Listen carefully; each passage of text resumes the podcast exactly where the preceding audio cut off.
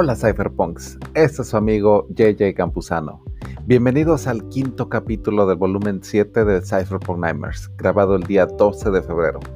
En este quinto capítulo hablamos del manifiesto criptoanarquista, el renacimiento digital, las citadelas cripto del futuro, el proyecto Web3 Magazine, el estoicismo y la meditación, así como el imperio bizantino. Ojalá disfruten este quinto capítulo de Cypherpunk Nightmares, el streaming más futurista del planeta.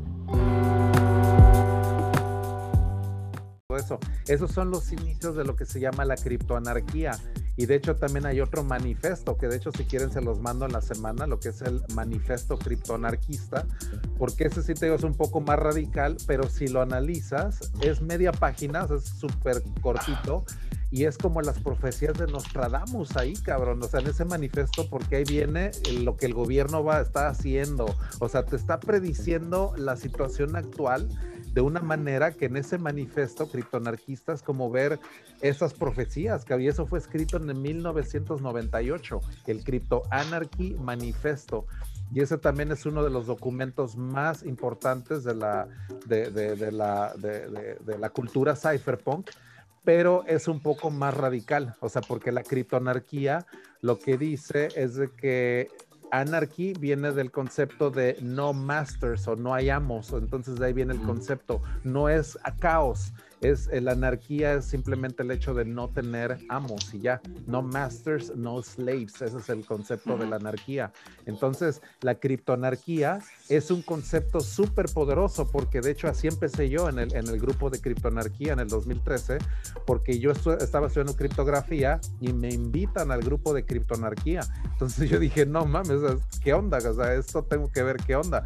Y me empiezan a, dar esa, toda esa instrucción de, de esto, de la criptoanarquía anarquía, cypherpunks, Bitcoin, teoría austriaca de la economía, o sea, me empiezan a enseñar de los economistas de la, de la, del austriaco, o sea, lo que es Menger, uh, Rothbard, o sea, todos los economistas austriacos, ¿no? Entonces me empiezo a empapar de todo eso y eso es algo que se los quiero compartir eh, luego, el Crypto Anarchy Manifesto, que es muy, muy corto, pero te digo, es como nos tradamos ahí, cabrón. Eso sí, de plano se los tengo que enseñar, es el Crypto Anarchy Manifesto, porque eso sí es como que algo que, que sí viene mucho a lo que estamos hablando, así como que súper cortito, ¿eh? Súper, súper corto.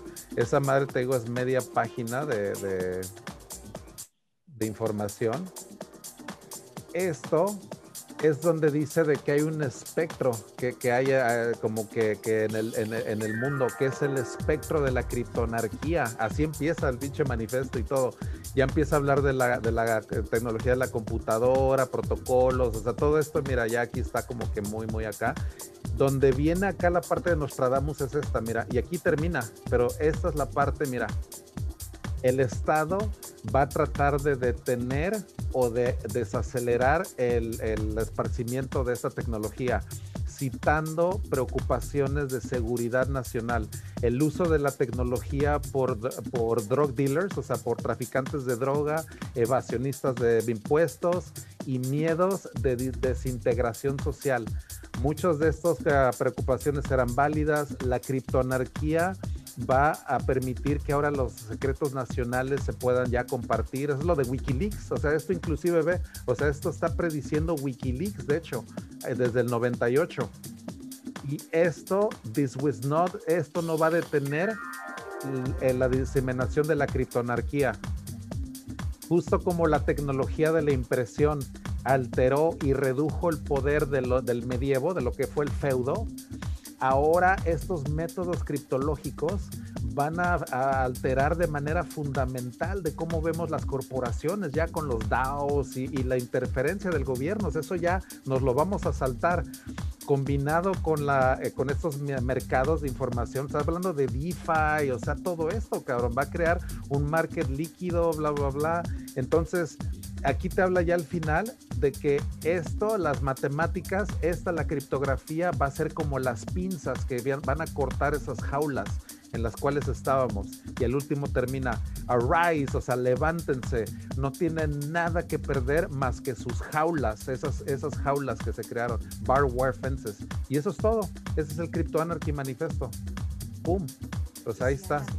Está súper poderoso, te digo, porque te digo como que predice de cierta manera esta esta onda, ¿no? Del Estado, que, va a querer detener toda esta, pues todo este movimiento. Esa es la criptonarquía, lo que estamos viendo. DeFi es criptonarquía, Ethereum es criptonarquía, Bitcoin es criptonarquía, es una protesta pacífica, eh, organizada, la más grande. Oye, JJ, ¿eso va a ser como nuestro credo de, de la Cypher Religion? Se la van a tener que aprender de memoria, yo creo, ah, para graduarse. Diez veces para la van a tener que, Ese va a ser el misterio, repetirlo en este sitio, cabrón. va a ser el Rosario Cypherpunk y toda la onda. Ándale, ¿no? No, es que te digo, ese, ese tipo de documentos son los que a mí me, me, me entraron en el 2013, cabrón. O sea, me los pasan y no, hombre, pues me vuela la cabeza, cabrón. O sea, literal, literal. O sea, yo estaba en medio de puro cypherpunk en el 2013. Entonces me voló, me voló la pinche cabeza, en serio. O sea, conocer este, el Crypto Anarchy Manifesto, o sea, conocer a güeyes que estaban diseñando para Bitcoin, o sea, programmers. O sea, de plano en el nido de los cypherpunks estaba yo. Entonces tuvo una oportunidad muy única, la verdad. O sea, única, única. De haber visto a Ethereum cuando llegó Vitalik por primera vez a presentarlo. O sea, me tocó ver cosas históricas, la verdad. Es como ver al pinche Miguel Ángelo, decir, mira, aquí está la capilla Sixtina, cabrón, la vamos a hacer y todo. Y, o sea, así lo vi y así lo sigo casi, casi viendo, ¿no? Así que... Tal cual. Sí, sí, la verdad, muy chingón. Un viajezote que ha sido para mí, este viaje del cripto para mí, ha sido el mejor viaje de mi vida, en serio. Así, literal. Un viajezote. Así que salud. y ¿eh? esto apenas empieza, ¿eh? Salud. Con el ratoncito, ¿no?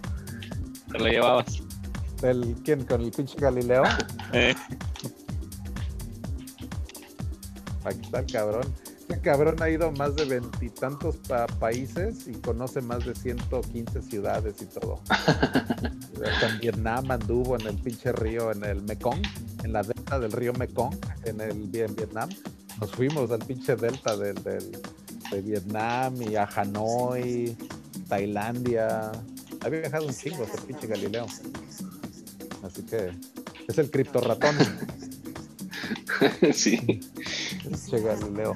Pero sí, no, la neta llegamos muy temprano, ¿eh? O sea, muy, muy temprano. A mí te digo, fue una experiencia muy particular, pero la verdad les digo a ustedes sinceramente, están llegando en una etapa muy, muy temprana todavía, ¿eh? En serio. Sí, y, lo veo bien, lo veo en, o sea, en la comunidad y todo. Por ejemplo, yo creo que mi comunidad podría decirse que es más, pues más uh, representativa de la población hasta cierto punto, ¿no? Es, gente que pues, la mayoría tiene una chamba regular, tiene eh, una educación tradicional, vamos, de, estudiar una carrera, buscar chamba, etcétera. Eh, entonces yo veo la proporción de personas que están en cripto, ¿no? Más o menos. Y, y sí es muy baja, o sea, y los que le entran, le entran así como eh, con, con, lana así de, pues básicamente que, que, están dando por perdida, ¿no? Eh, o sea, no lo ven realmente como, como una cosa que pues va a, puede cambiarles la vida, ¿no? Realmente. El renacimiento digital, así lo veo yo como el renacimiento, así literal, cabrón. O sea, en serio, nos va como que a borrar muchas concepciones que teníamos muy tradicional, el, dogma de, las instituciones, más que nada, que es algo con lo que naces y te mueres. Y te pones a pensar, el, gobierno, los bancos, o sea, es algo con lo que uno nace y muchas generaciones hacían, lo, lo han hecho, nacen y se mueren con esa imagen. O sea, esos son los dogmas. Y nos vendieron la idea de que así es el mundo, Exacto, exacto. O sea, ni siquiera cuestionas eso en, la educación formal. cuando, ¿saben cuando explotó la fiebre del oro en, Estados Unidos, allá en California? ¿Quiénes fueron los principales beneficiados? Los, que, vendieron picos palas. Nosotros somos los vendedores de palas de ahorita. Y es por eso que estamos en tremenda época, porque no estamos ni cuando se estaba escarbando la primera pepita, ni estamos cuando ya todo el mundo tiene el oro en sus manos y están haciendo prendas. Estamos, estamos construyendo las palas. y de paso, eh, estamos, eh, descubrimos un oro que de paso se autodescubre su propia pala. Porque nosotros construimos palas mejores cada día que el mismo protocolo verifica si es eh, funcional o no. Porque es una especie de, para mí el blockchain está como vivo, porque que se gaste tanto gas fee cuando parece absurdo, significa que hay algo de valor. Las personas valoran que están gastando 40 dólares por la experiencia, por lo menos. Los maxi ahorita están tuiteando cosas como, miren, utilicé DeFi y gasté 40 dólares, qué bola. Y es porque ellos querían ganar la experiencia. ¿Qué significa eso? Que un gas fee vale la experiencia como para que las personas lo paguen, ¿sabes? Entonces, eso es. Es como si te dijeran que tienes que pagar. Tienes que pagar para utilizar C. Es, es igual. Dice, mira, prueba JavaScript. Y te, y te dicen, no, pero tienes que pagar 30 dólares para hacer un Hello World.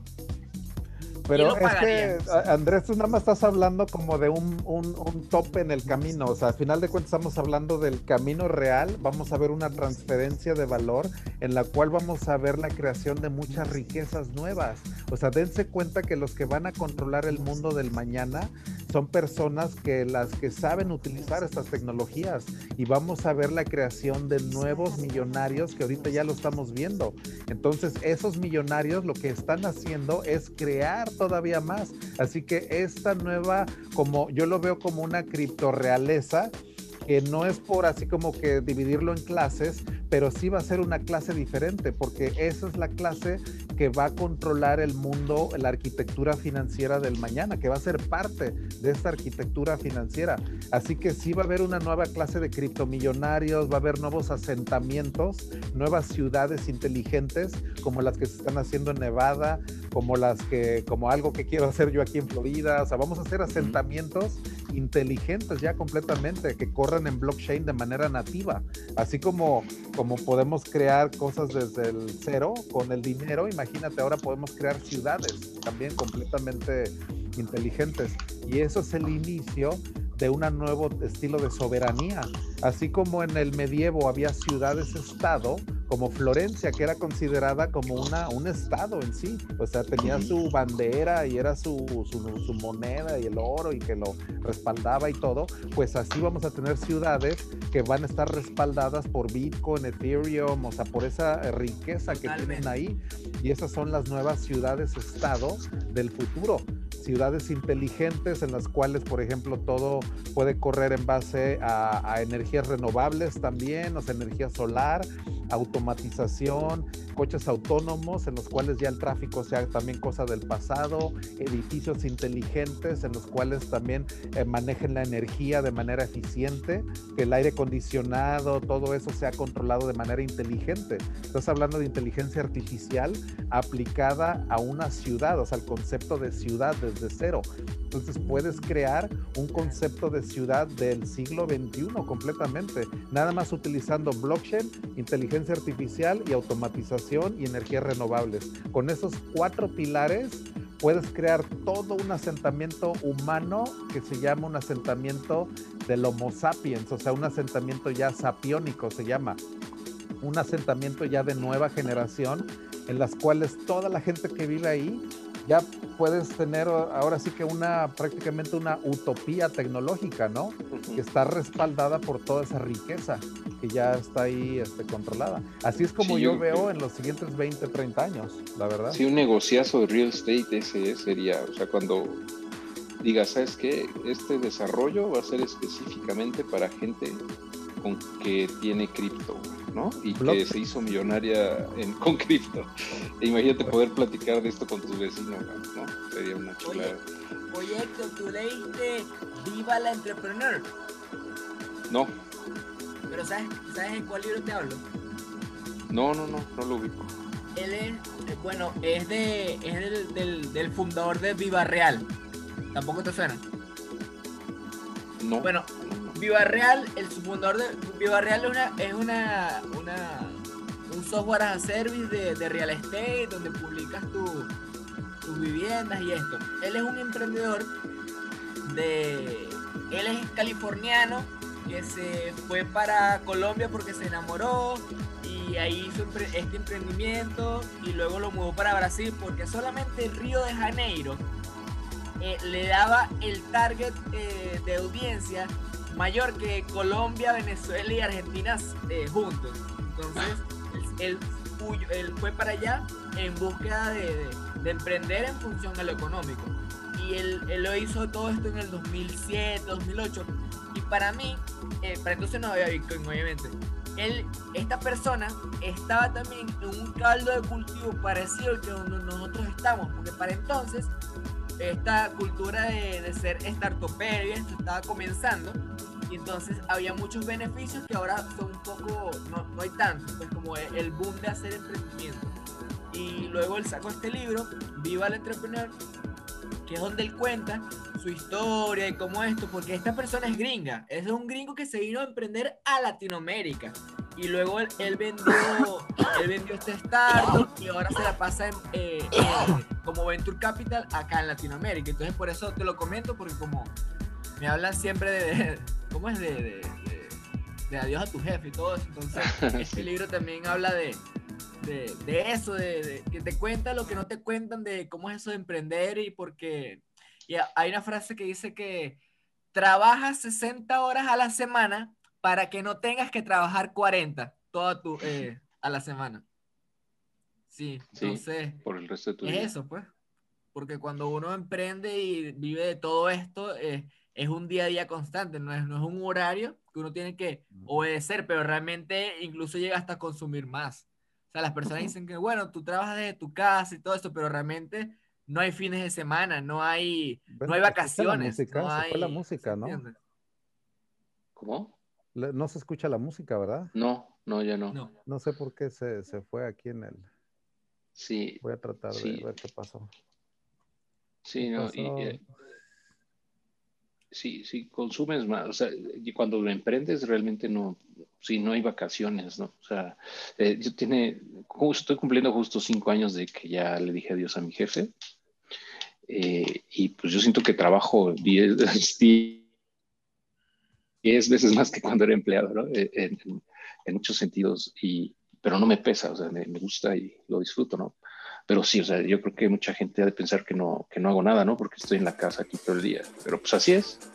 Am, digo, ahorita ya lo no tanto a lo mejor porque con la pandemia pues ya se acostumbró la gente a estar en su casa, pero antes pues que no me veían ir a la oficina, nada, pues yo creo que sí pensaban que estaba desempleado, ¿no? Porque tienen que tener esa idea todavía.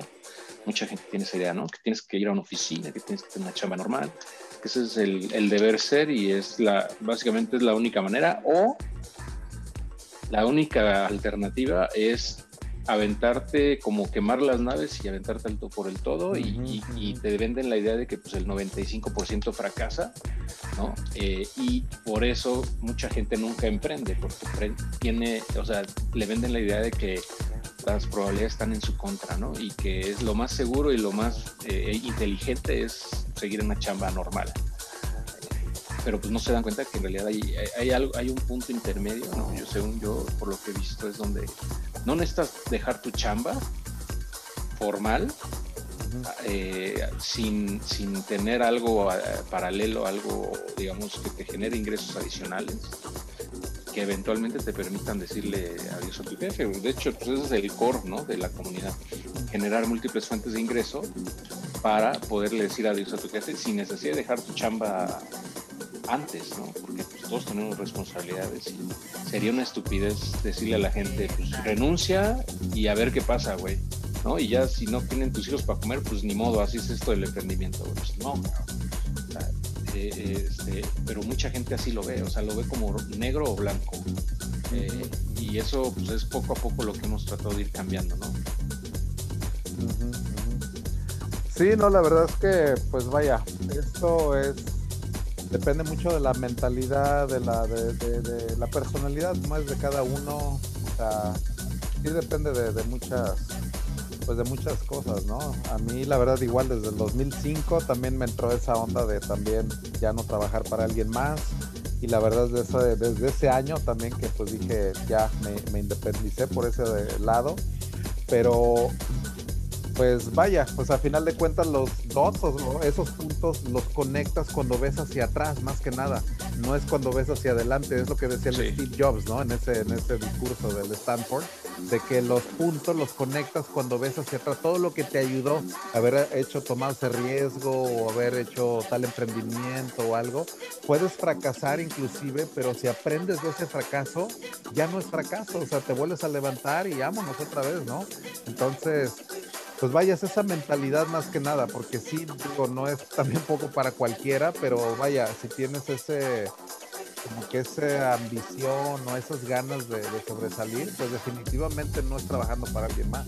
O sea, ese es la, el punto. O sea, vaya, quieres tener una vida tranquila y no tener complicaciones, pues sí, a lo mejor trabaja para alguien más, ser empleado es algo que a lo mejor mucha gente puede, o, una fase, ¿no? En la cual puedes aprender tal vez, una fase de aprendiz, una fase de, o sea, yo trabajé corporativamente, ¿no? Cinco años y me encantó, o sea, la verdad aprendí mucho y, y si vaya, muchos de aquí nos están viendo, tienen trabajo de oficina y todo, o sea, vaya, no te desesperes, o sea, no todo el mundo estamos en ese, a mí me costó también salirme de esa, pues de esa carrera, ¿no? De la rata, de estarle dando ahí todos los días, así que a mí me tomó 12 años. Imagínate, o sea, sí, o hay muchos ahí se quedan toda su vida, o sea, de ahí, o sea, vaya, no pueden por cualquier situación, de cualquier tipo, ahí, ahí no sales, o sea, yo creo que pero... muchas veces es por desconocimiento, ¿eh? porque, o sea, lo que he visto, por ejemplo, en, me han llegado así varios correos eh, cada vez más frecuentemente de, de, gente que por la información del blog después encontró X comunidad adicional o, o leyó esto y otro y emprendió haciendo X, Y, Z y ya dejaron su chamba, ¿no? Pero nunca lo hubieran logrado tal vez de no haber encontrado la información, ¿no? Eh, eh, eh, y eso está padre porque yo creo que mucha gente, si, si, tuviera la información, no estaría yendo a su chamba. O sea, yo creo que están ahí porque no conocen o no, no tienen otras, otras perspectivas, ¿no? Simplemente no lo ven como una posibilidad. Entonces, ni siquiera lo intentan porque pues, nadie sabe lo que no sabe, ¿no? Fíjate que eso que dice Héctor es muy cierto. Este, yo, por ejemplo, y fíjate, casualmente, empecé con tus videos. Eh, cuando ah, dije, bueno, tiene que ver algo más, ¿no? Este, sí, me puse a buscar en YouTube y, empecé a ver tus videos y luego hay otros youtubers también este, que aportan mucho y me apoyé de todos y, luego ya llegué al tema cripto, ¿no? Ahora ya llega un momento en el que tuve que replantear mis planes. O sea, ahorita ya a veces genero algunos buenos trades que digo, bueno, si, si sigo con esta racha, este, puedo ya armarme un año de mi salario para poder renunciar y, tener, aparte del, año, o sea, de, mi, podría decir que de mi fondo de emergencia, otro capital para, para invertir, ¿no? Para estar haciendo trades y de alguna manera verlo como una universidad, o sea, estar investigando, leyendo mientras hago trades este, a ver cómo me va ese año. Y si no, no pasa nada, me regreso otra vez a, donde, de, donde me salí. Entonces, pero todo fue desde que empecé a buscar por mi cuenta, a meterme, a, darle. Y claro, desde luego, este, me he dado muy buenos golpazos, eh, me he descalbrado mucho, allí he perdido mucho dinero, pero yo creo que la consistencia, digamos, este, es lo que me ha mantenido ahí. Y me permite ver que si hay una salida, ¿no? Para poder renunciar. O sea, inclusive si este año me, va bien, este, yo podría renunciar tranquilamente y aventarme un año mínimo para experimentar, ¿no? A ver cómo me va. Trading. Yo, yo tenía como objetivo, o sea, en su momento, eh, generar el más o menos el 50% de lo que ganaba como, como Godín para poder renunciar, ¿no? Esa era como mi, mi meta. Eh, y cuando llegué a esa mitad, aún así no me atreví a salir, ¿no? Si, no fue sino hasta que llegué al 100% de lo que ganaba como empleado eh, a través de, comercio electrónico en ese entonces, ¿no? De vender en Amazon. que me animé a dar ese paso, ¿no? O sea, sí, sí es complicado, da mucho miedo, da mucha incertidumbre y había días, o sea, en esa época no podía dormir, o sea, hace cinco años de la pasada con insomnio, ¿no? Pensando en si realmente era la, la decisión correcta, ¿no? Eh, porque qué pasa si no jala, qué pasa si, si, si, si, en tres meses no, no pues, todo falla y tengo que regresar a la chamba, ¿no? Ese es el peor escenario realmente, o sea, no puede pasar peor que eso. Pero la realidad es que ya que te sales, lo más probable es que como ya tienes más tiempo para realmente hacer lo que tú quieres hacer, vas a eh, tener resultados exponenciales. Entonces, eh, ya en retrospectiva, en realidad este, perdí mucha lana por, eh, por, no haberme salido antes. ¿no?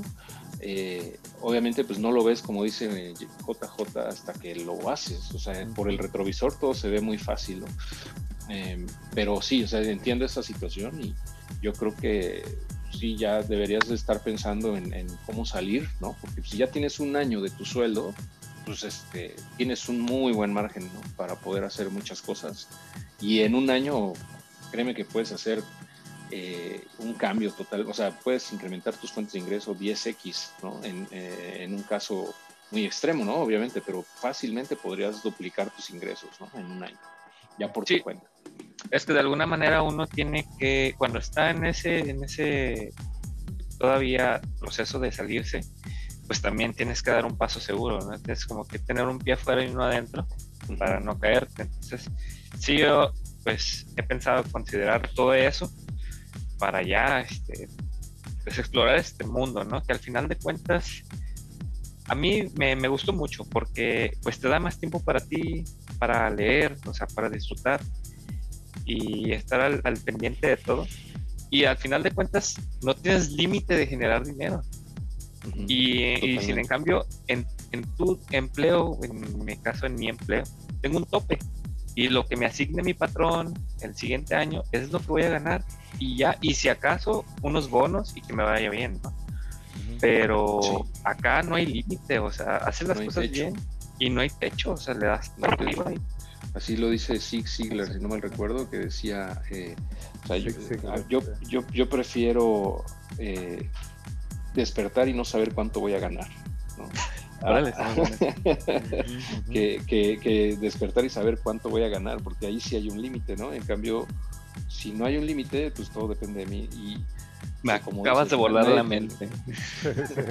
miren, y qué fino que están hablando justo de esto, porque miren la forma en que yo me dedico a esto. Yo trabajo en DAOs, o sea, yo soy parte de como de 4 o 5 DAOs, y realmente eh, eso que no tiene límite eh, se pone exponencial cuando tú eres parte de la comunidad de la cual te estás beneficiando. Porque cuando es eh, las DAOs se comparten tokens y equity del proyecto. Así es que tú te, das tu reward. Entonces, la forma de tú trabajar en el open source es tú aportar valor a la comunidad y luego ver cómo monetizarlo. Y no al revés. O sea, no te contratan bajo una cantidad de token para que hagas algo. Eso sería un caso de un worker proposal o una, una auditoría que te contraten, pero esos son casos que no, no es lo común. Entonces acá no tiene límite exponencialmente porque no solamente puedes generar mucho valor tú dando mucho valor, sino que si el proyecto cala o de repente los de Binance se antojan y los pompean, eh, el límite de tu trabajo, o sea, tu trabajo tiene cierta como que cierta cantidad de cosas que tú puedes hacer por hora en, como ser humano. Pero si de paso la comunidad le gusta mucho tu proyecto, donde estás metido tu DAO, tu DAC, tu comunidad, entonces eh, pasan cosas que puedes hacer en un momento 100x tu, tu salario en la DAO durante un periodo de tiempo, lo cual te va a dar reservas para que luego te entregues a seguir generando valor, ¿entiendes? Entonces son ciclos y yo lo veo como ciclos de desarrollo, donde no todo puede ser ganancia, ganancia, ganancia, porque desviaríamos el foco de lo que, por qué estamos acá. Porque si todos los días la gente gana, gana, gana, gana, gana y ya, nadie va a desarrollar Uniswap, nadie va a desarrollar OneInch, nadie va a hacer NFT, nadie va a hacer nada. Lo que van a hacer es todo el día comprar Ethereum y ya. Entonces, ¿cuál es el chiste? el ser humano tiene que tener ciclos de, para superarse, porque si no, Sí, no, y es que la verdad, uno como ser humano siempre tiene un medio, miedo natural al cambio. O sea, yo cuando me mudé del DF a Estados Unidos, yo me estaba cagando de miedo. O sea, la verdad, o sea, fue una aventura grande y todo. O sea, como lo quieras ver, pero yo no sabía ni qué chingados iba a hacer. Y renuncié a mi trabajo y todo de cinco años en una editorial así muy prestigiosa y todo. Y pues vaya, eso me daba pues cierto estatus, clase media, más o menos ahí bien, ¿no? Y cuando me mudé, es decir, es como lo dijiste, Héctor, es aventarte un clavado en un, en un pozo que no ves el fondo, cabrón. O sea, no sabes si vas a caer en blandito o no sabes si te vas a meter un mega madrazote y te vas a salir mega descalabrado o si vas a caer, pero así en un colchón, así enorme y que va a ser la mejor. No sabes, es aventarte así en el, en el, literalmente en un vacío y da un chingo de miedo, la verdad. O sea, yo llegué, te digo, el 6 de febrero del 2016, llegué a Estados Unidos. Llegué, te digo, así como de que, ¿qué onda, cabrón? Así de que con mis maletas y llegué y todo.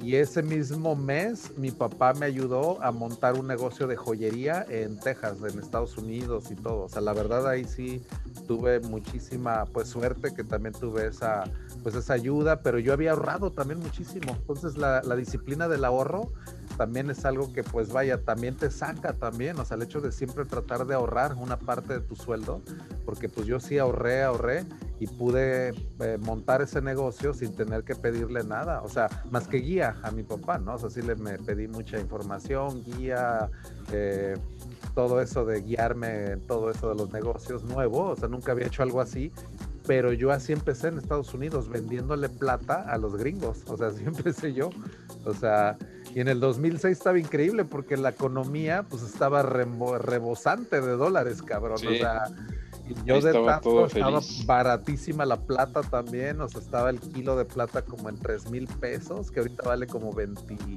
tantos mil pesos el kilo de plata. Entonces imagínate, barata, la podía revender, o sea, en, o sea, 10X, 15X, 20X en Estados Unidos y pues vaya, haces un modelo de negocios propio, ¿no? Entonces yo de interacciones, o sea, literalmente de, face to face, o sea, de hablarle y venderle a la gente, así salí adelante en Estados Unidos, cabrón. O sea, un negocio este, físico, o sea, retail. O sea, yo te digo, tuve una tienda. Y como dice, sí, complementando también con el comentario de Empanado, este, bueno, todos son ciclos, ¿no? tienes que, tienes que moverte, no tienes tampoco que estar haciendo lo mismo todo el tiempo. Claro, dentro de tu mismo entorno, de lo que quieres hacer, pero no estancarte en una sola cosa, como lo mencionaba, no nada más comprar Ethereum y ya. Pues también, no sé, generar acá eh, con tus este, tokens, full liquidity, no sé lo que tú quieras. Y, y la parte que, que dice JJ, también de empiezas desde, desde, ahora sí que desde el inicio, ¿no? Desde atrás, tienes que empezar a ahorrar. Y es un proceso que se lleva su tiempo. A mí me pasó y todos los descalabros por los que perdí mucho dinero fueron por desesperado, porque yo quería generar dinero muy rápido. Entonces, pues te das cuenta que hay mucha gente, en, y yo me, me, involucro en ese grupo de gente, que no recibimos una educación financiera adecuada que no sabíamos cómo administrar un dinero, este, no importa la edad que tengas, si no tienes esa educación, si no tienes esas bases, si no tienes una referencia que te diga cómo hacerlo, al final de cuentas vas a cometer errores. Entonces, tienes que empezar, y, y, se los digo, es un proceso lento, empezar a ahorrar. Y luego ya empiezas a invertir. Empiezas a invertir y leer en mucho, ¿eh? instrumentos. Información, cabrón. O sea, yo de hecho, desde que estaba de empleado, yo me acuerdo que compraba mi revista de Wire, la de tecnología, a pesar de que se me salía bien cara, cabrón, porque había yo me tenía que ir al Sanborns y comprarle la chingada. Y me acuerdo que para una revista extranjera, pues te salen bien caras esas madres, o sea, no es como comprarla muy interesante o las otras revistas, ¿no? En español. Y a mí siempre me gustó leer esta revista, la de Wire. De hecho, aquí tengo la, esta es la edición de este mes y todo. Siempre, a mí me encantó leer en inglés, entonces yo siempre leía mucho de tecnología, siempre, siempre, desde que era adolescente. Y eso pues también se lo recomiendo mucho, ser muy curioso en lo que a ti te interese métete hasta lo que quieras, cabrón. O sea, industrializa tus hobbies. Eso fue una de las frases que a mí se me quedó mucho del fundador de Wire, que se llama Steven Levy. Así lo dijo una vez, industrialize your hobbies. Entonces, si te gustan los drones, pues métete cabroncísimo, industrializa ese, ese hobby y hazlo un negocio, ¿no? Esa puede ser una idea. Pero es lo que a ti te apasiona, ¿no?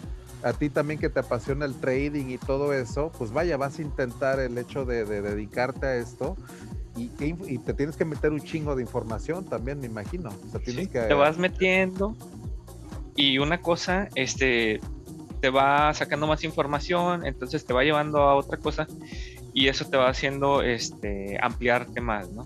Te va haciendo que te amplíes y te va haciendo conocer nuevos eh, instrumentos para generar ingresos. Y eso es, eso es lo padre. Y toma su tiempo. Yo, por ejemplo, ya llevo como cuatro años desde que empecé.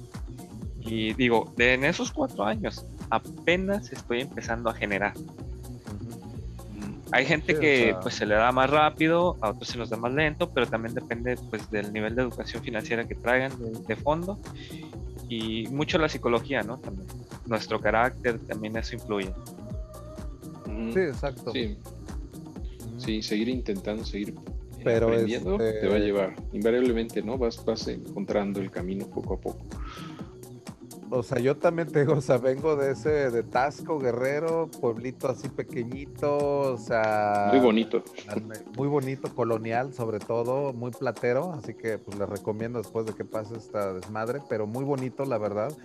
Y, o sea, desde ahí, o sea, yo me vine también desde los 16 años, que yo me salí a estudiar a Cuernavaca, estudié en el DF, entonces sí, la verdad, yo también pensé en, en vaya, tener una educación también, ¿no? O sea, fue algo que mí siempre me ha gustado aprender, aprender. Y eso es algo que pues siento que también ha sido eso lo que me ha, pues me ha sacado, ¿no? El hecho de salirme, querer aprender siempre. O sea, tener, estudié en el DF también, estudié diseño gráfico, tengo la maestría en artes visuales, entonces me, me gustó mucho el hecho de, pues de, de, tener eso, ¿no? De aprender a pesar de que ahora no lo ejerzo, digo, no soy un diseñador, pero aplico todo eso en presentaciones o a lo mejor diseñar una revista que se llama Web3 Magazine. Eso también es un proyecto que tengo para este año, diseñar una revista en español para blockchain y toda la, tecnología, ¿no? Entonces, si a alguien le gusta el diseño editorial también o que les guste escribir o algo, también les, les pues vaya, avísenme qué onda, ¿no? Porque podemos crear algo chingón también, o sea, una revista digital, completamente digital, que sea enfocada a todo esto de blockchain y que se pueda publicar una vez al mes y que se llame Web3 Magazine. De hecho, ya tengo el, el domain y todo, ya tengo hasta el logo. Entonces, pues a mí me gusta, voy a aplicar los talentos que yo ya, o lo que yo ya estudié, pero aplicarlo a esto, ¿no? A lo que, a lo que, a esta tecnología. Así que, pues una revista estaría poca madre. O sea, digital, PDF, mira, te llega una revista, está condensado todo lo que está pasando, porque hay, hay un hueco de información muy grande en español, o sea, la verdad. Sí. O sea, todo está en inglés, todo, todo sale en inglés. Así que si alguien me ayuda también hasta traductores o, escritores, alguien que quiera hacer algo y armar algo que pueda tener esa pues que se haga viral, ¿no? A lo mejor esto es algo que puede pues ayudarle a mucha gente. Una pinche revista que, te llegue digital. Esa barrera de entrada está bien cañona, la del idioma. Wow, Citadel. ¿Han visto Citadel, la revista Citadel? Citadel 21, ¿no? Se llama. Sí. Citadel 21 está chingona, sí, eso es Podríamos hacer un proyecto así acá en Cyberpunk Nightmares. Ándale. Es que, mira, algo así, si alguien que le, por ejemplo, Jazmín ya nos dijo que ella se apunta al proyecto, o sea, de juntar talentos diferentes, o sea, yo no puedo hacer una revista por sí, por mí solo, o sea, es imposible. Necesito colaboradores, reporteros, escritores, traductores, pero sí podemos hacer algo muy bueno, la verdad. Yo puedo hacer el template, o sea, todo el diseño editorial me lo puedo aventar, pero todo el contenido que hay que meter, perspectivas diferentes, o sea, yo no puedo destilar todo lo que artículos hay que traducir, o sea, todo eso lleva pues mucho, mucho tiempo también, o sea, pero colaborativamente, o sea, podemos hacer un chingo, la verdad. O sea. Sí, sí. Sí, entre muchos, sin problema. Sí, porque sí, sí, sí, mantener un blog en mi caso es, me cuesta trabajo. Yo ahora una revista para mí sería impensable, pero entre muchos, sin duda. Ándale, un equipo de unos 5 o 10 personas, o sea, ya se, se magnifica sobre todo, ¿no? Porque se delega de manera muy bien y se hace algo más grande que lo que esas 5 o 10 personas hubieran podido hacer por sí solas. ¿no? Sí, sí sale. Y si es mucho trabajo, fíjate. Me acaban de invitar hace poco, un par de meses aproximadamente, a administrar un servidor de Discord. Este, entonces eso es una friega, ¿eh? Yo me apunté así, ah, sí, pues, lo administro y y la verdad es que sí, eh, la gente, o sea, es difícil de, tratar y no todos están de acuerdo y tienes que hacer cosas, llamar la atención, pues para mantenerle su, servidor a esta persona, ¿no? Que, me está encargando. Y pues ahí, ahí, ahí van saliendo las cosas y entonces sí se ocupa de, un buen equipo, sí se ocupa de un buen equipo. Y fíjate, precisamente te preguntaba hace rato de los roboblogs, porque me llama la, la, la, atención, pero la parte de, lo que es la mecánica, todo lo que sería la parte física, no tanto la parte de software, porque mi perfil es más industrial, más de manufactura. Soy ingeniero mecatrónico, entonces soy diseñador mecánico y me llamaba la atención esa parte cuando, cuando hablabas de crear como unas cajas para, para los robots. Eso me, llamó la atención. Pero pues yo creo que eso ya va más, más adelante. ¿no? pero igual, o sea, nos planteamos ahí algo. Yo ingeniería mecánica. Oh, y sabes qué, porque me acuerdo que es, ese tema salió de tu conversación que te compraste unas impresoras 3D, me parece. Ah, sí. Ah, de ahí me surgió toda esa duda, porque me parece que también tú estás desarrollando algo así, ¿no? Sí, yo es que yo cuando comencé todo esto de blockchain fue porque yo quería financiar mi proyecto de impresión 3D. Yo aquí en Venezuela soy parte de, de, un grupo que es el, el, único grupo aquí en Venezuela de drones de carrera. O sea, Drone League eh, Venezuela, eh, de, drones, de drones FPV. Yo soy parte de ese, de ese grupo y es un grupo pequeño, pero existe aquí en Venezuela. Y también soy parte de un grupo de, de personas que imprimimos en 3D aquí en Latinoamérica y es una en Latinoamérica es un nicho tan tan tan bueno porque está todo por hacer todo está por hacer y cualquier cosa que te pongas a hacer de, de, ligera alta gama o sea de tecnología de punta vas a, vas a hacer cosas. Entonces ahí me, me apasiona crear cosas impresión 3D me gusta muchísimo.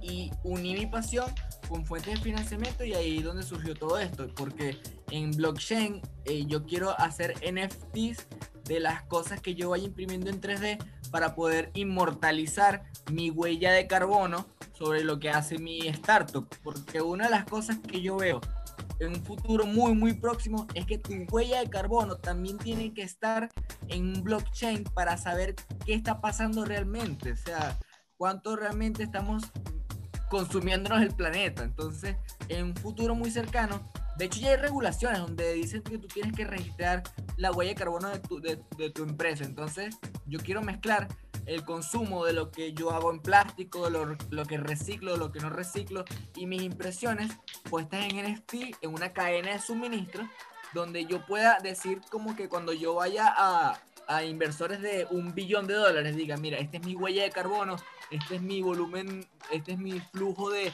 de salida de impresión 3D a través de estos NFTs y este es mi, mi cash flow a través de estos revenues que yo tengo aquí en, en, puro blockchain y estoy totalmente descentralizado porque me manejo con una DAO. Entonces todo esto lo quiero mezclar para poder hacer una, una verdadera startup descentralizada aquí en Latinoamérica. sí, se, puede, se puede armar. La verdad es que todo, todo esto tiene tiene mucho potencial. Lo que pasa es que la gente, como dices tú, lo mencionabas hace rato, no tienes una referencia o no lo han visto, entonces no creen en ello. Necesitan tener un antecedente o haberlo visto antes para decir, ah, ok, sí va a funcionar. Y es donde se batalla mucho con este tipo de proyectos disruptivos que no que la gente no visualiza. Es así. Oye, qué bien que la mecatrónica es muy genial. Mire, yo estudié ingeniería mecánica, pero me enfoqué más en la parte automovilística. O sea, yo fui mm. dos veces jefe eh, de motor en Fórmula SAE y viajé dos años seguidos para Michigan a, a competir el, el carro de fórmula de la universidad allá. y yo no manejaba, solamente yo estaba en la parte, en la parte eh, del motor como jefe. Entonces, eh, súper genial, me gustó todo esto de diseñar nuestras propias piezas, ir a competir, mm. y entonces estoy enganchado con todo esto. Sí, pues prácticamente eh, lo que yo hago ahorita, digo, yo inicié como ingeniero en automatización eh, para procesos industriales, ¿no? Ya sabes, igual fue en el área automotriz, en una compañía que ensambla vehículos. Entonces, eh, de ahí surgió toda mi experiencia y ahora me especialicé más en el área de diseño 3D. Entonces, fabricamos piezas, prácticamente las maquinamos, ajá, y pues es, es, a lo que me he dedicado, ¿no? Y, y, el punto que tocaban hace rato, este, JJ, de, de que ya empieces a, a, conocer otras cosas y luego te sales de, de, tu nicho, créeme que a veces también me crea conflicto. ¿eh? Digo, bueno, quiero renunciar, quiero dejar de hacer lo que me ha costado trabajo llegar a donde estoy, pero pues sabes que al final de cuentas te va a ir bien, ¿no? A veces inclusive hasta me cuesta pensar que ahorita estoy estudiando mi maestría en ingeniería e innovación.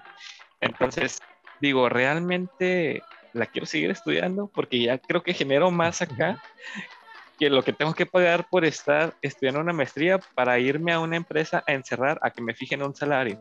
Entonces, digo, me gusta mucho mi trabajo, es mi carrera y de verdad lo disfruto, pero te das cuenta que te iría mejor de, de este otro lado, ¿no? Este, en este tema de la tecnología y las finanzas. Y, fíjate que la mayoría, o sea, Elon Musk, de hecho, él reconoce que tener, por ejemplo, una maestría, un título, algo así, ya no es prueba de una habilidad excepcional, por ejemplo. O sea, el hecho de que tengas esa maestría no demuestra para nada que eres que, eh, eh, sobresaliente ni nada, ¿no? Entonces, él lo, que famosamente decía últimamente, de que ya no requiere de un título para entrar a SpaceX. Lo que ellos tienen, eso sí, son unos exámenes de habilidad excepcionales, ¿eh? O sea, lo que tienen esos exámenes para SpaceX son increíbles porque tienes que pasar una serie de tests en los cuales tienes que demostrar una habilidad excepcional. O sea, aunque no tengas título, créeme que tú puedes trabajar en eh, ingeniería aeroespacial si demuestras que tienes esa habilidad más que nada. O sea, no necesitas ni, doctorado ni nada. Lo único que necesitas es eso.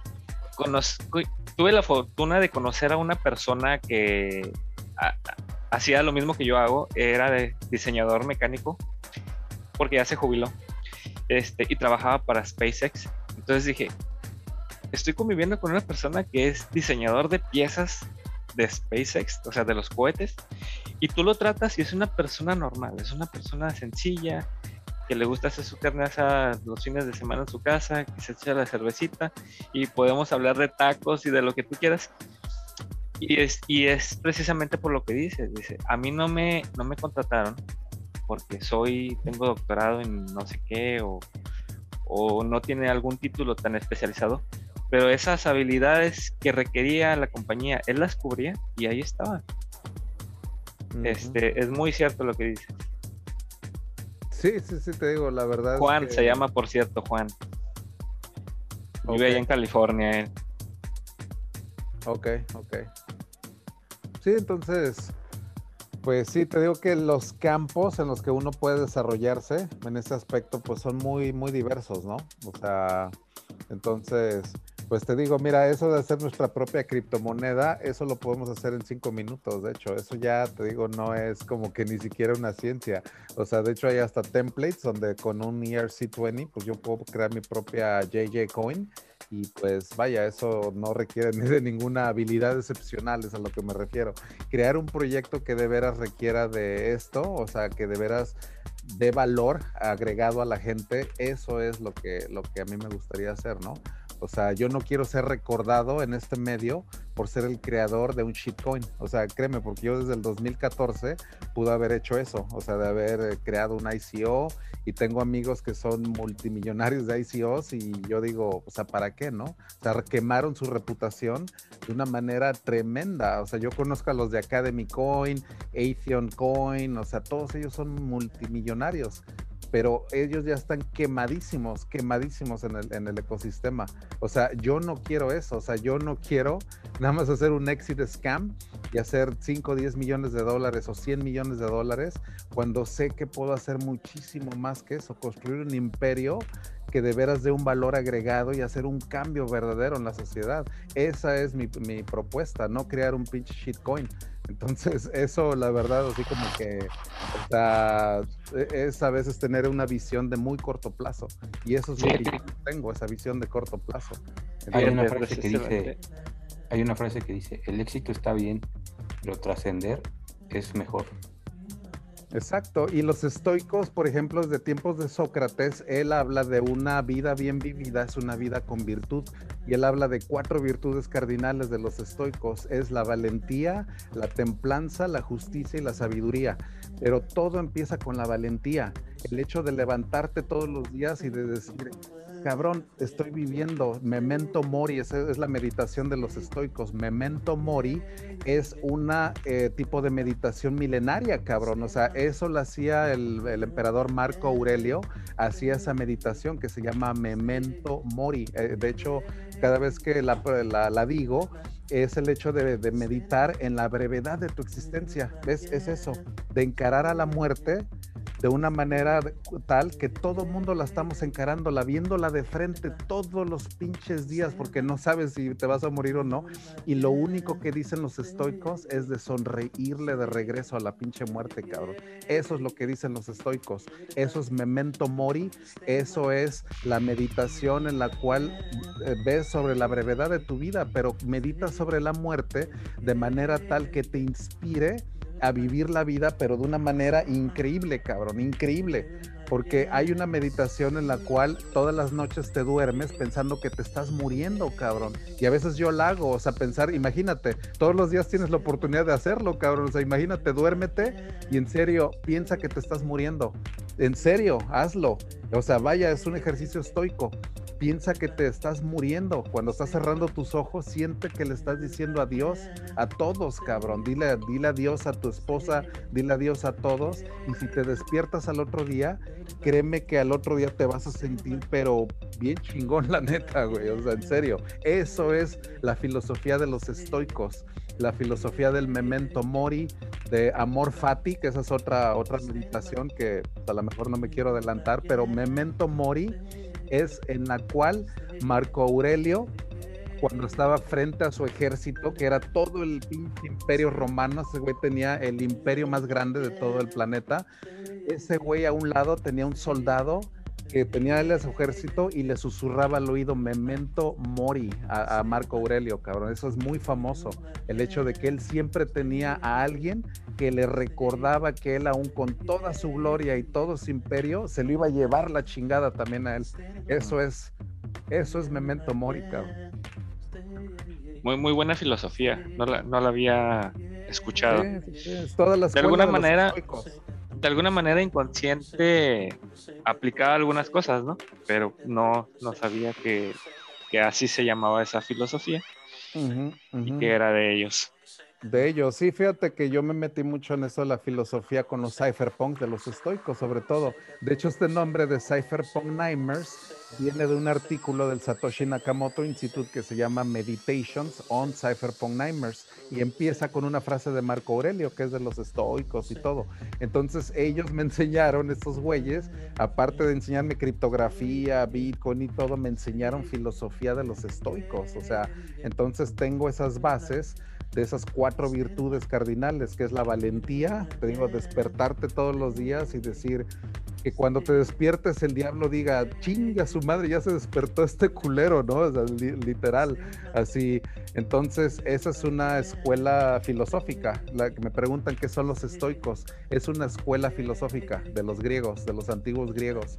De hecho, viene de la antigua Grecia, de hecho, viene sus raíces vienen más o menos 200 años antes de Cristo, por ahí vienen más o menos las, los cimientos. Y Sócrates era de los estoicos, a Séneca también fue de los filósofos estoicos, Tucícides, que también es otro de los griegos, Marco Aurelio, que fue el emperador filósofo.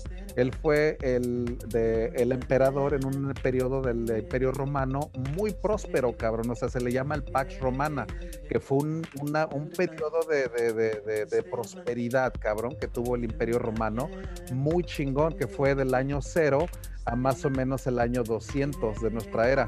Y Marco, Aurelio, él reinó creo que del año 160, 180, creo que por ahí, y le tocó una plaga a este cabrón, o sea, este güey le tocó una pandemia en Roma, bien cabrona, se llama la plaga antonónica, y este güey a final de cuentas se lo cargó la chingada, la, la, la, la, pandemia. Es como si hubiera un pinche COVID en Roma, pero estaba horrible esta pinche plaga porque eran como llagas y no sé qué madre. Entonces busquen la plaga antonónica de esos tiempos y le rompió su madre a Roma. O sea, fue como la tercera parte de Roma que se murió y, y el pinche emperador fue de los que no se quiso ir de Roma. O sea, ese güey tenía unos pinches huevos porque dijo, todos los senadores dijeron, no, sí, ya se fueron se, a sus lugares, se aislaron, cuarentena y todo. Y el Marco Aurelio dijo, ni madres que me voy, cabrón. Ese güey sí caminaba entre, entre los enfermos y todo. Y, o sea, de veras de los emperadores romanos que yo veo como de los últimos grandes gobernantes que tuvo la, humanidad.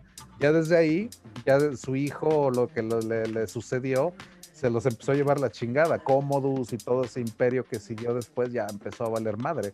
Ya el imperio romano se cayó como en el año 450 y de ahí empieza el imperio bizantino, que fue la otra capital romana, ¿no? Que empieza la, como la segunda Roma se le llama. Esa es la, la, la, segunda Roma, literalmente, Istambul, lo que es ahorita Estambul, que es el imperio Constantinopla, ¿no? Entonces, esos güeyes empiezan como por el año 300, 300 y algo.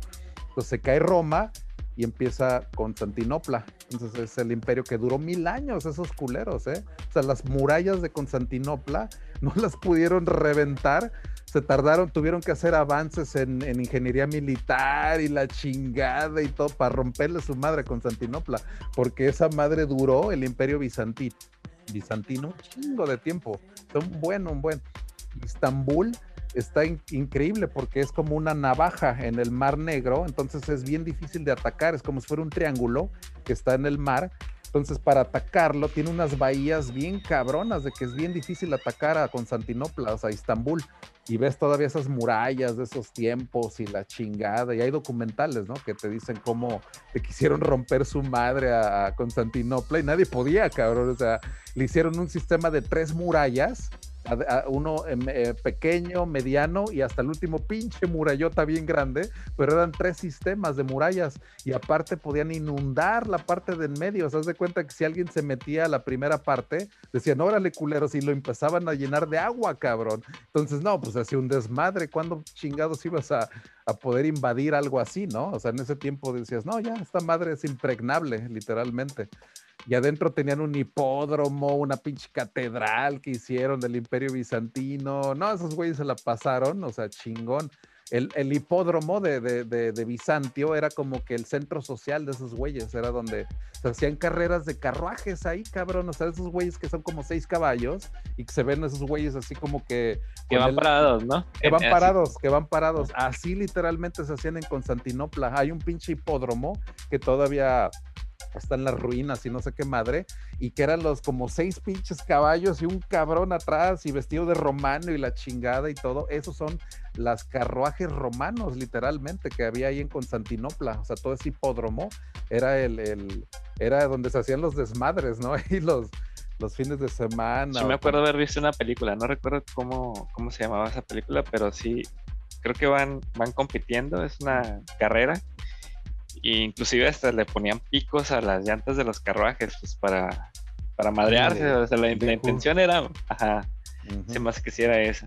Está, está buena. Está buena, entonces te digo, la, la, verdad es que estudiar historia, puta, te la pasas poca madre. A mí me encanta ver documentales de historia cuando estoy ahí viendo cosas y, y aprendes un chingo, la verdad. Hay unos muy buenos sobre eh, civilizaciones que se perdieron, por ejemplo, sobre los sumerios que eso está sobre Mesopotamia, cabrón, sobre lo que es Irak al día de hoy.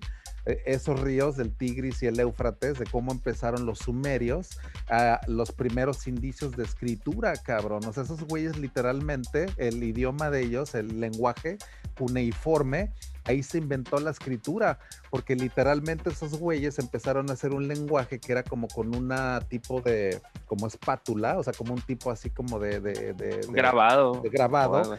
y la cuneiforme es literalmente las primeras transacciones, cabrón. O sea, la escritura, eh, la, la teoría actual es de que se inventó literalmente para tener el control de las transacciones. O sea, esos culeros estaban haciendo un blockchain ahí ya como que primitivo, porque se le llaman las bulas mesopotámicas, que son como unas pinches piedras, así como redondas, que del otro lado, se hace cuenta que esas bulas, que es como redonda, se encajaban como que en otra madre y ahí encajabas contratos. Haz de cuenta que decías, mira, aquí está la prueba, porque esta pinche bula encaja con esta otra pared y esa como que encajar, decían, ah, cabrón, o sea, esos güeyes diseñaron un sistema de control de transacciones como hasta con un recibo, ¿no? Que era esa pinche bola que estaba grabada también con esa, que encajaba en esa cuneiforme. Entonces ahí ven los indicios de la escritura, o sea, las civilizaciones de los sumerios, o sea, de cómo empezó la escritura, o sea, todo eso está súper interesante porque ves ahí como que los indicios de que el ser humano siempre ha tenido la necesidad de tener eso de las transacciones. Ahí fueron las primeras ciudades, de hecho grandes, se les llamó Ur, UR, Ur. Esa ciudad fue de las primeras ciudades así grandes, cabrón. O sea, hay unas ruinas todavía en, Irak que están de esa, de esa, de esas ruinas de Ur, Mesopotamia, no mames, o sea, tienen 5000 años esas pinches, o sea, esas ruinas. Y ves que crecieron muchísimo por ese sistema de transacciones. Era un sistema de contabilidad muy primitivo que ellos hicieron y esas ciudades prosperaron por eso mismo. O sea, esos sistemas que localmente podían tener un sistema de contabilidad muy chingón. Entonces, las civilizaciones muchas veces dependen de ese tipo de, cosas para progresar, cabrón. O sea, esas fueron las primeras ciudades como que ya inteligentes, ¿no? De ese tiempo. Es de lo que hablábamos hace rato, ¿no? De creas un, un, valor de alguna manera representativo para que lo puedas transferir ese valor y darle confianza a la gente de que si yo no estoy ahora, si viajo me muero, se sigue quedando ese valor, ¿no? De alguna manera, en esas piedras o como lo hayan generado. Está, muy, muy. Sí, sí te digo esto de los indicios de la escritura cuneiforme. Hasta di una plática para explicar el blockchain, los ocho pasos de una transacción en blockchain para esta Lore, la de Bitcoin Academy de Embassy. Ah, sí lo ubico. Y, ahí di una plática para ella que se llama Los ocho pasos de una transacción en blockchain y empecé a hablar literalmente de la antigua Mesopotamia para explicar así el pedo de blockchain y todo. Les dije, miren, vamos a irnos a los primeros indicios de una pinche transacción, así, ¿para qué lo hicieron? A ver, ¿para qué empezó la escritura cuneiforme? Y les empecé a dar todo un trip ahí de, de 5000 años en la antigüedad. Entonces ahí está grabado para, para Bitcoin Embassy porque de ahí me, vaya, es, es, muy interesante saber de dónde viene hasta la escritura, cabrón, o sea, de que nació gracias a, o, en base a la necesidad, ¿no? De, de, de, ordenar muchas de, las transacciones. Sí, porque al final de cuentas es el origen de la criptografía, o sea, si no escribes, ¿cómo chingados encriptas? Ajá, Entonces, exactamente. Tienes que, tienes que irte hacia atrás, hacia atrás, hacia atrás todo el tiempo. y, y los egipcios, por ejemplo, ellos lo veían como un un, ellos lo, del dios Tot, de hecho, ellos eh, veneraban al dios Tot y decían que era un don divino el de la escritura, porque los que podían escribir eran literalmente para ellos como alguien que tenía ese don, cabrón. O sea, era tan poderoso el hecho de escribir que los egipcios consideraban a alguien así como un, semidios, cabrón, que tenía ese, ese don del dios Tot.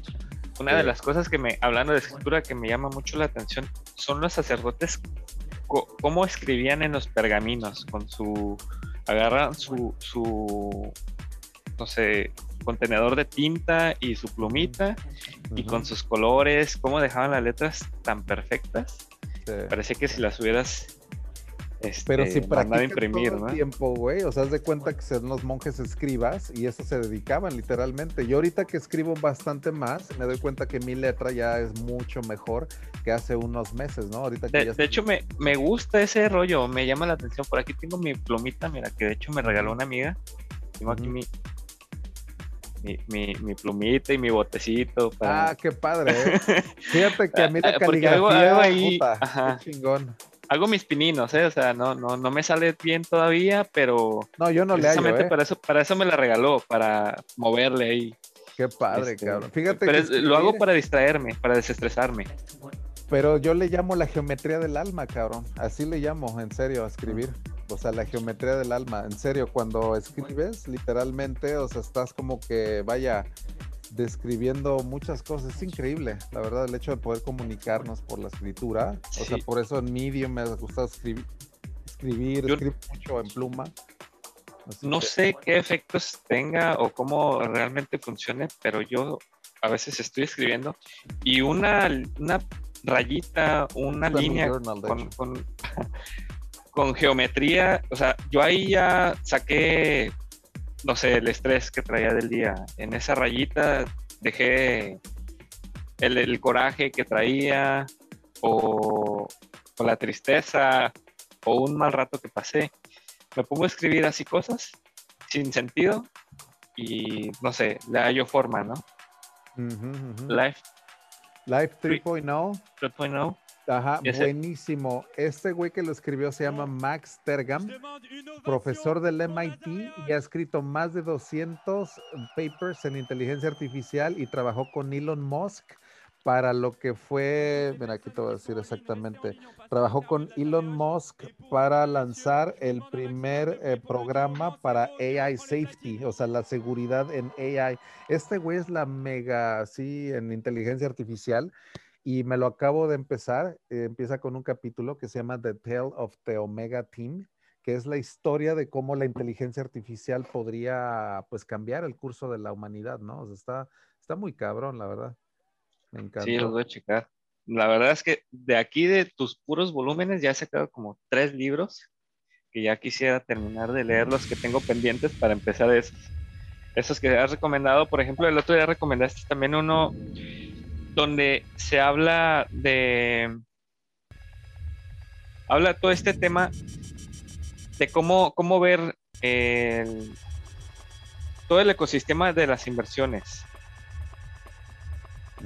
Cómo lo empiezan a, o sea, desde toda la, la, la parte fundamental de todo lo que está detrás de, de cómo se creó el dinero, cómo se generan las transacciones, cómo la gente le da valor a las cosas. ¿Ese set dónde es? Ese set es en el eh, Museo del eh, Aéreo y del Espacio en Nueva York. Es a un lado de un pinche portaavión, cabrón. De hecho, es dentro de un portaaviones. Están ahí, mira, ahí está el portaaviones. Ah, está. Está in- increíble, cabrón. O sea, se ve muy chingón. Con un muy buen DJ. Y este. Sí, creo que trae muy buen set de ese güey también. Así que la fiesta sigue, cabrón. Nueva York, cabrón. yo me despido, muchas gracias por, por todo. Excelente noche. Sí, ya, ya no me di cuenta que ya son las 3 de la mañana. Sí, cabrón. Ya pasé ves de de carrera larga, así que. Ahora sí me pasé. sabes, Cada, cada Sí. viernes. Excelente. Un abrazo a todos. Justo Qué bueno tenerte, Héctor. Cuídate muchísimo, ¿eh? Dale saludos, que descanses. Por ahí te dejé en el chat eh, este el link de, para que lo revises de Celsius. Muchas gracias, sí. Gracias. Eh, Un abrazo. Buenas noches, hasta Luego. luego. Sí, Hasta luego. sí. Así que. Sí, te digo, aquí es donde ya empiezan a caer varios, varios soldados. Sí, ya sé. Ah, está súper padre. Fíjate que es una de las cosas que quiero hacer, irme a, a un raid de ese tipo. Una vez vi uno también de un cuate que está, se ve de fondo la Torre Eiffel, están como en, como en la terraza de, de un edificio Y se ve así de fondo la Torre Eiffel. Ah, se ve súper padre. Yo me he aventado conciertos mero abajo de la Torre Eiffel y es increíble, cabrón. Increíble, increíble. O sea, esa vista de la Torre Eiffel desde abajo, la verdad se ve así impresionante. Yo me he aventado trips en donde me quedo así, me acuesto, o sea, de cuenta ver a la Torre Eiffel desde, así hay un punto donde tú te puedes poner mero en medio de las cuatro columnas y ves hacia arriba, cabrón. Y yo dije, no, chinga su madre, que me acuesto la última vez que fui y que les digo a todos los que iba, porque iba con mi esposa y otros dos amigos, y les digo, acuéstense, cabrón. O sea, les digo, no mames, hay que admirar esta pinche torre. Y sí, todos que se acuestan y todo. Y yo no le había dicho a mi esposa que después de las 10 de, creo que después de una hora, cada hora hace un espectáculo de luz la Torre Eiffel, o sea, empieza como mm. que a prenderse bien creo cabrón. Que sí he visto. Y no le dije a ella, entonces les cayó a todos de sorpresa. De repente estamos mero abajo de la Torre Eiffel y se empieza a prender toda, cabrón, así como si fuera un arbolito de Navidad, así bien cañón, y hace todo un espectáculo de luz que dura como unos 5 o 10 minutos, cabrón. Son los minutos más mágicos que tú puedes imaginar, ¿eh? La neta, güey. Estar abajo ahí de la Torre Eiffel y todo el desmadre y todo. Muy, muy chingón, la verdad. Eso sí, la verdad es que muy, muy chingón, la verdad, allá en Francia. ¿Salen muy caros esos rates? Ah, o sea, por ejemplo, irte, el de los globos que mostraste hace rato. Ah, se, se vea. Sí, es que, fíjate, pero es que esta es diferente. Esta productora lo que hace es de que son conciertos como muy. VIP. Para, no, más bien como enfocados a YouTube. Porque no mm, que añaden mucha gente. O sea, ves unos en Japón, por ejemplo, en un lugar que se ven las montañas, en un lugar bien aislado, y está el DJ, y en frente de él hay como unas 60 gentes, haz de cuenta, ¿no? O sea, que no es nada, la verdad, 60. Pero lo que hacen es una producción con drones, con la, el sonido es increíble, el video igual. Entonces se enfocan ellos a comercializarlo en YouTube y hacer lana de YouTube. Sea, ellos tienen, esos videos tienen 3, 4 millones de vistas. O sea, entonces su modelo no es de que le entre un chingo de, de, de, la, de gente a los conciertos de Circle, se llama. Es una productora que se enfoca más a, te digo, comercializarlos digitalmente. O sea, es, es, como para hacer streaming, ¿no? Y todo su, su negocio, su modelo de negocio y su captación de fondos está más en lo... En, pues creación de contenido para internet, exacto, creación de contenido para es muy dedicado a internet ellos, ¿eh? o sea, YouTube y todo ese Sí, porque ya últimamente me topo en Instagram así DJs, unas DJs muy guapas, por cierto, no me sé sus nombres, pero ajá, ves que están así en la azotea de, de su casa, haciendo como su, su rave, sin gente, ¿no? Pero ves el video de muy buena calidad, con buenas tomas, así de con vista a la ciudad, como esa, como esa precisamente, que se ve la ciudad. todo en, alta definición, todo, todo en alta definición, con cámaras que tienen esos brazos, ya ves que hacen esas, mira, esas tomas sobre la gente, o sea, muy bien hecho y te digo que, bueno, ahí sí se ven un poco más de gente, ¿no? Que serán unas mil tal vez, no sé, pero, pero son, no son masivos, vaya, ellos no, no son masivos. Así sí, se ven, se ven tranqui, se ven a gusto esos. Ajá, y con una música uno y en Tasco. Ándale, uy, en Tasco quedaría uno así con las vistas y todo de hacia la. No, hombre, quedaría uno muy bueno de ese estilo de Circle, la verdad.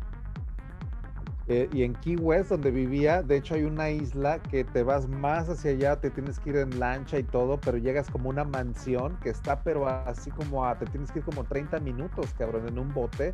Yo no sé cómo chingados le hicieron para hacer una mansión en una isla prácticamente desierta, o sea que está rodeada de pura agua y se ve increíble. O sea, la verdad yo hasta les he preguntado a los que saben de ahí, de, son capitanes y todo, y me dicen que pues vayas de alguien que pues sí, o sea, la, hizo chingo de lana y todo. Y algo así me imagino, imagínate una producción así de un día ahí en esa, en esa isla, que nomás no la renten o algo así y hacer un tipo de fiesta de ese estilo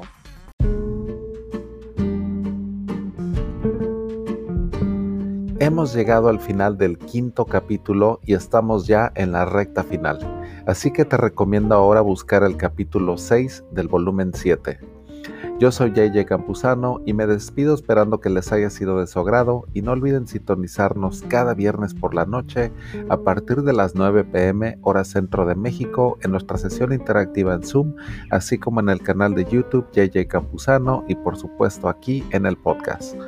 Esto es Cypherpunk Nightmares, el podcast más futurista del planeta.